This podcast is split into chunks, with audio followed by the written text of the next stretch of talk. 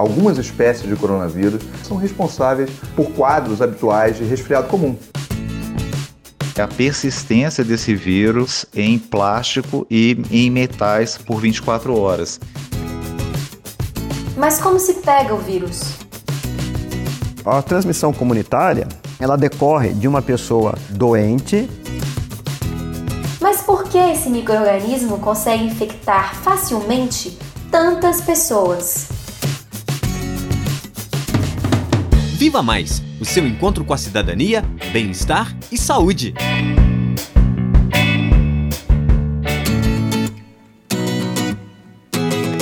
Olá, eu sou Elisa Bastos, aluna do sétimo período de medicina da UFOP, e o tema do nosso Viva Mais de hoje é o coronavírus.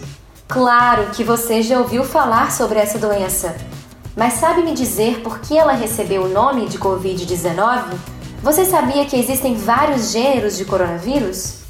E o que é isso, essa tal de pandemia?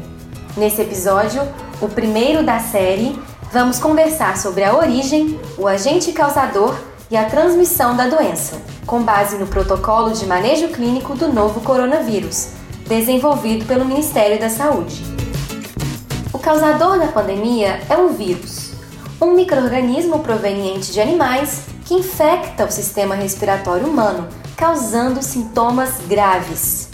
Antes de 2019, outros dois vírus do mesmo gênero tinham causado surtos infecciosos, mas foi no ano passado que esse novo agente surgiu em Wuhan, na China. E você que está me ouvindo agora deve estar se perguntando: como assim existem outros gêneros de coronavírus? Quem nos ajuda a entender esse assunto é o médico Paulo César Correia, pneumologista e professor da Escola de Medicina da UFOP, em entrevista à Rádio FOP Educativa.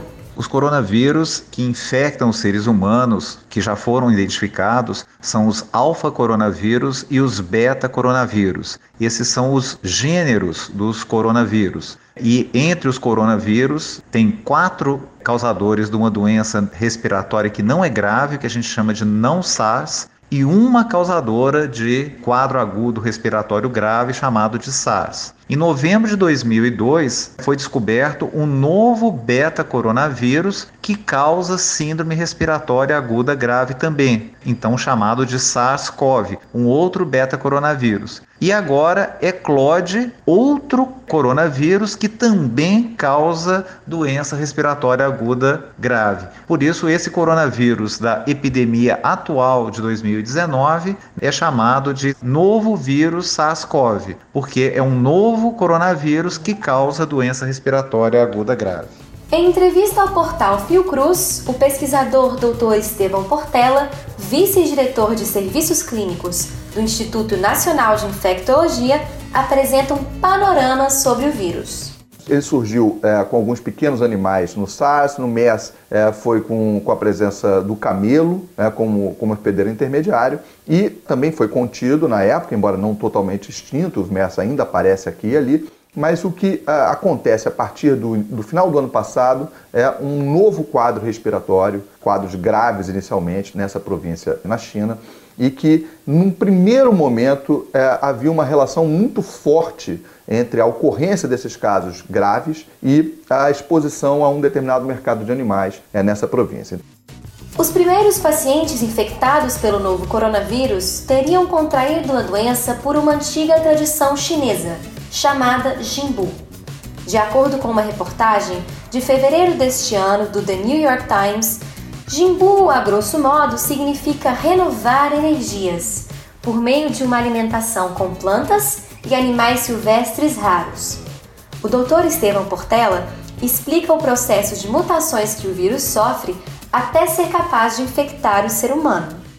Esse vírus aparentemente veio do morcego e transitou por algum outro animal intermediário. Esse é o processo que, na verdade, diferencia esse salto do coronavírus. Né? Ele, normalmente ele não salta direto do morcego para o ser humano. Ele tem que passar por uma mutações que geralmente acontecem é, nessas outras espécies animais, que fazem com que o coronavírus consiga colonizar, se aproximar do epitélio respiratório do ser humano e, a partir daí, causar doença. A adaptação vem é, de uma forma mais intensa e ele começa realmente a representar um risco de epidemia quando, além de causar doença no ser humano, ele é capaz de se transmitir de um ser humano para o outro. Aí a gente está diante de um processo realmente potencialmente grave. Mas como se pega o vírus? Uma das formas é a transmissão comunitária. Quem explica pra gente é o pesquisador, Dr. Emanuel Maltempe de Souza, do Departamento de Bioquímica e Biologia Molecular, em entrevista à TV da Universidade Federal do Paraná. A transmissão comunitária, ela decorre de uma pessoa é, doente ou uma pessoa portadora do vírus, mas não doente, que a gente chama de portador assintomático, é, interagir com uma pessoa sadia e, de alguma forma, passar o vírus. Essa, a forma de passar o vírus, principalmente, é através de gotículas de saliva ou de secreção nasal, né, que ficam dispersas no ar e pode cair, por exemplo, na mão da pessoa, a pessoa passa a mão no rosto e se contamina. Então, a, gotícula não tem que necessariamente cair no seu rosto, mas ela pode cair na sua mão, alguma outra parte, algum, algum objeto que você vai passar a mão e passar a mão no rosto e aí você vai se contaminar. Pode se contaminar pela boca, pelo nariz, pelos olhos. Pacientes intubados ou que tiveram as vias aéreas aspiradas também transmitem a doença. As pessoas próximas aos infectados e os profissionais de saúde que prestam assistência a eles são os mais vulneráveis ao contágio. Mas por que esse microorganismo consegue infectar facilmente tantas pessoas? Ele é mais resistente que os outros? Para responder a essa questão, a gente volta a conversar com o médico Paulo César Correia, que é pneumologista e professor da Escola de Medicina da UFOP. Um aspecto particular do coronavírus é a persistência desse vírus em plástico e em metais por 24 horas. Então essa essa questão faz torna necessário a gente ter muito cuidado com as nossas mãos, né? Muitas vezes a pessoa vai tossir e coloca as mãos para poder cobrir a tosse para não disseminar para o semelhante, né? A possível infecção e acaba ficando com o vírus nas mãos e vai tocar, né? Diversos objetos, plástico, metal, maçaneta de porta, puxador de porta de armário, etc. Ao que se sabe, após sete dias de aparecimento dos sintomas, já se transmite o vírus. Mas tenha cuidado.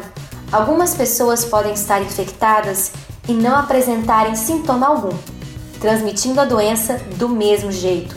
Por isso, você deve adotar medidas de prevenção a todo momento. Tem alguma dúvida, sugestão ou comentário? Entre em contato conosco pelo Facebook Viva Mais UFOP pelo Instagram, arroba vivamais.ufop ou pelo nosso e-mail vivamaisufop.gmail.com Viva Mais, o seu encontro com a saúde, bem-estar e cidadania. Pesquisa e redação, Elisa Bastos e Lucas Miranda. Coordenação de produção, Glaucio Santos. Edição e sonoplastia, Cimei Gonderim. Coordenação de pesquisa, professora Heloísa Lima. Produção: Sistema UFOP de Rádio, Programa de Extensão Viva Mais. Apoio: Comitê de Enfrentamento ao Coronavírus.